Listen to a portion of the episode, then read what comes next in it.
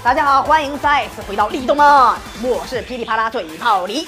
一提到奥特之父，大家会想到什么呢？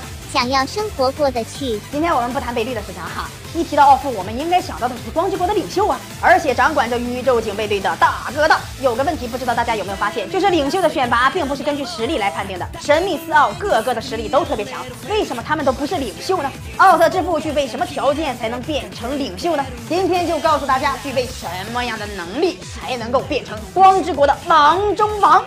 首先，如果想要统治光之国，你需要对光之国的历史有一定的了解，甚至是宇宙历史也要有一定的了解，比如光之国的由来、光之国的经历、光之国的各项基础设施与研究成果、等离子滑塔的功能与科研技术的应用，这是最基础的方面。二，用宏观的角度看世界，用最理性的方式分析问题，一视同仁，懂得舍取，成熟善良，一切为他人着想。这一点应该说是任何一个地方的领袖都应该具备的能力。奥特之父几乎具备所有的特质。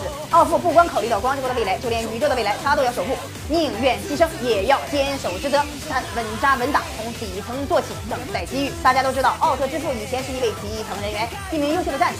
实力也是不可小视的，曾经与贝利亚并肩作战。奥特大战争时期，光之国的大灾难，几乎所有奥特一族的元老都命丧黄泉了。安贝拉星人是这场战争的发动者，他带领着自黑暗军团直接落到了光之国的土地上，大部分奥特曼被打得落花流水。关键时刻，年轻的奥特之父力挽狂澜，他得到了大家的同意后，获得了所有奥特曼的力量于一身，然后和安培拉星人展开了决战，最后终于获得成功。安培拉重伤而逃，正是因为这场战争，奥特之父才有机会被推举为光之国的领袖。所以说，想要当领袖是很。很艰难的呀，一步一步走到巅峰是要付出无数的代价的。